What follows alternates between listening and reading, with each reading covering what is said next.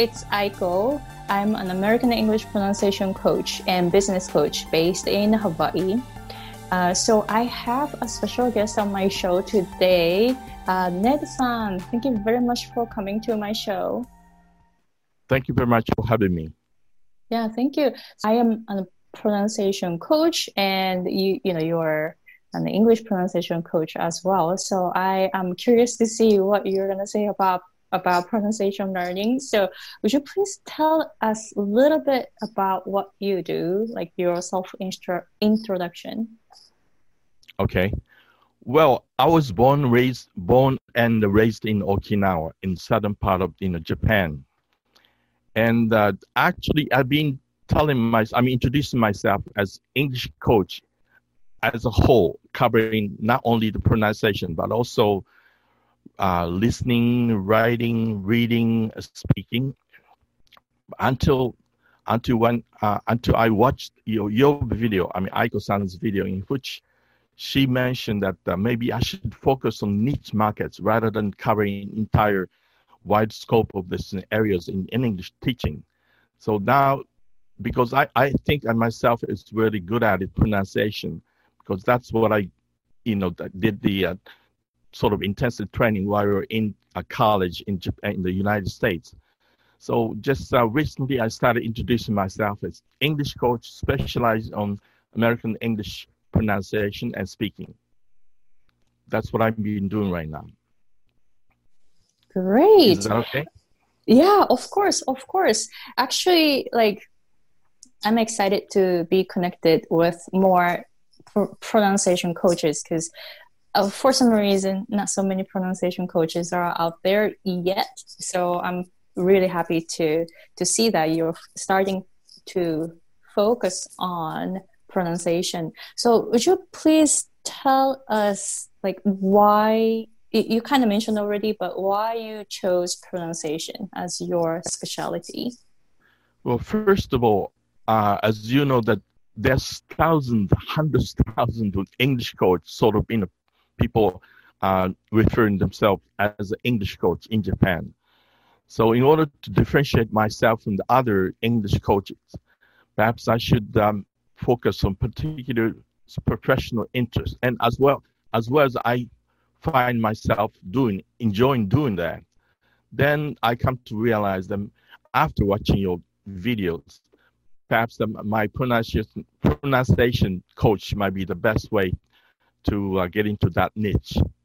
That's the reason I started teaching. I mean, I've been, as I said, I've been teaching pronunciation for many, many years uh, to these, you know, the Japanese uh, students. But yet, uh, I didn't notice until because, frankly speaking, I tried to get the as many uh, the students as possible, but uh, somehow I couldn't get any as many you know students I wanted to. So that's the reason that perhaps maybe changing this uh, my professional niche might be able to allow me to get you know as many uh, uh people or students as possible. Yeah, sounds like yeah. I think nowadays, like more and more people uh, are interested in learning pronunciations. I definitely see the need, like a demand, um, because you know I'm I'm a pronunciation coach, and then you know I'm, I feel that like more and more people are interested in pronunciation. So, uh, how about like you said that you've been teaching pronunciation for many many years, but uh, how did you start teaching pronunciation? Well, first of all, maybe I should go back to where uh, um, the my college days. That the I was uh, I studied uh, at the college in the U.S., a four-year college in the U.S., where I was taking the radio and television journalism. But then when I was in senior, oh no, I'm sorry, junior, uh, two about second year, and uh, I was asked my my professor about this my pronunciation. At that time, I had a really strong Japanese accent and he told me that unless I correct my pronunciation, I mean this Japanese accent, I wouldn't be able to get any opportunity to get on this uh, TV and radio t- station as a newscaster or the DJ. Because see, the, this uh, the University of Missouri at Columbia I attended to uh, required each student to be on that uh, TV or, or, or the on on uh, radio station. So, in order to be quali- in order to qualify myself for that, I have to improve my pronunciation. Then the, this professor introduced me to the, this uh, professional linguist, and uh, he's he was uh, teaching correctional English or pronunciation to stage actors and actresses about how and what how and uh, what's the best way to pronounce and that's so that's the that i got this you know private tutor lessons from this linguist. And i was that time i was already 20 years old. So i don't think i, I was be able to uh, improve my and correct my pronunciation.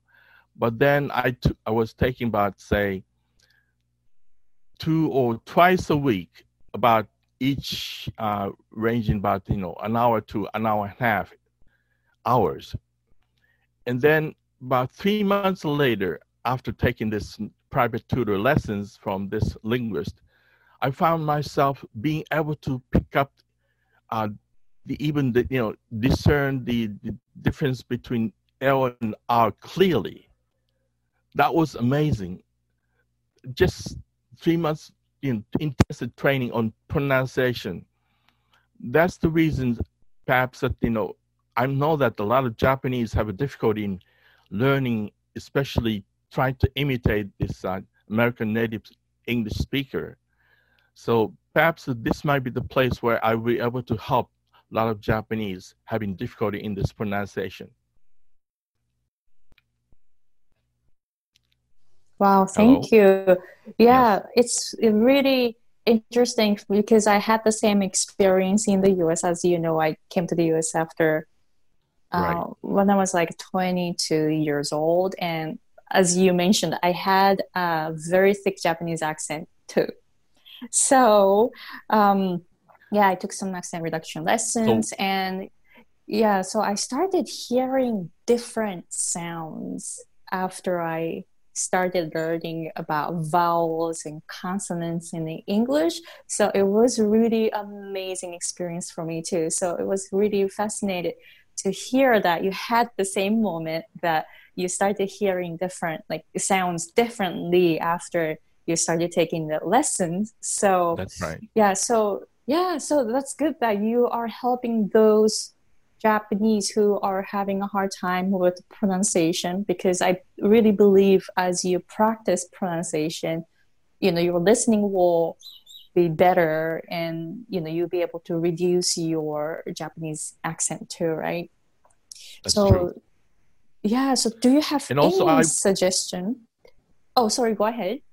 Well, yeah, I strongly believe if you really want to learn English, I you know I whenever I someone asks me about what what's the best way and the shortest way to improve my English, I always tell them that you should start with pronunciation, because unless you understand, unless understand, I mean, you can clearly pronounce the each word, the, you you wouldn't be able to understand the other people's what the other people saying.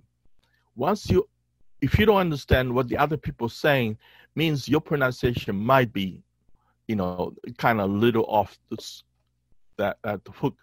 That's why you have to be able to improve your pronunciation so that you'll be able to pick up whatever the other people saying gradually. Yeah, yeah, I totally agree. So, what would be your suggestion for, uh, let's say, Japanese people who want to improve their pronunciation?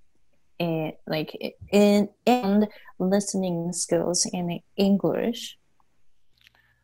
Uh, what I'm teaching, suggesting to my students, although first start with the phonetics. Uh, I mean, I'm sorry, phonics, and then then well, of course, I I take go through this each step and pronouncing together with him, and after they learn how to pronounce each word correctly, especially Japanese people have, although they, despite the fact that they have, you know, study English in in uh, junior high and high school days, the even the pronunciation of the each word, like in come, go, and things like this, is still having it's kind of off track. They can't pronounce it correctly. So if you learn how to pronounce each these basic words correctly, then you'll be able to start listening. You'll be able to picking up the words, whatever the other people saying. The reason that you don't understand what the other people saying is that because you cannot pronounce that word, each word correctly. If you can do that, it's much easier, and then you'll be start you'll be start hearing that, you know, you start hearing this uh, word beautifully and clearly. Yeah, thank you. Yeah, I definitely uh, recommend people to take your lessons. Uh, you said you teach phonics, right? So I don't know anything about phonics. So some people come to me, hey, I want to learn phonics. And I'm like, uh, I don't know phonics. I'm sorry, but I didn't know who to refer to. So maybe next time that happens, I can rec- I can recommend that sure, they go sure, to you. Sure. Yeah. yeah. So would you please tell us how and where uh, can people find you if they want to take your lessons? Okay, I regularly uh, get on live on uh, YouTube and uh, also uh, Facebook under name Ned's English. So if you uh, browse through on that internet and you know by putting say Ned's English, I, am sure that you'll be able to find me. So that's the I think the best way to put it. Okay, cool. So let me spell it for people who um, right. want to N E D find you. N E D. Mm-hmm. And English. All right. So N E D apostrophe oh, S. Oh, apostrophe. Right. Right. Apostrophe S. Yeah. English. And English. Right. All right. Cool. Thank you. So, do you have anything else you'd like to talk about before we end this conversation? Well, uh, if you want to learn, I mean, uh, learning English is really give you benefits, very much in a great benefits, because I know that now these days with the uh, the aging population of Japan, Japanese society, and the sharp drop in the birth rate, I think it's a matter of time before the Japanese may have to, no choice but have to go out and look for job in the world. So when when you look for job in the world, of course you need to be able to communicate with them. But the only language available and which is being spoken widely is the English. So that's why I'm suggesting a lot of, especially Japanese, in young Japanese kids, to learn English, of course, I mean, Japanese, of course, you have to learn the Japanese first. But then, second language, if you want to learn, will be should be uh, English, so that someday when you you don't have to struggle here in Japan and try to find you know that job. If you can't find it, you can go out outside of Japan, look for job in the world. That time you need English. You need to learn how to speak English that's only way, and that is the passport to the world. That's it. Thank you. Wow, thank you very much. So I'm gonna put the links to Ned-san's social media. So if you are interested in um, checking out his service, please do so. All right. So thank you very much for coming to my show, Ned-san. Thank you very much for having me.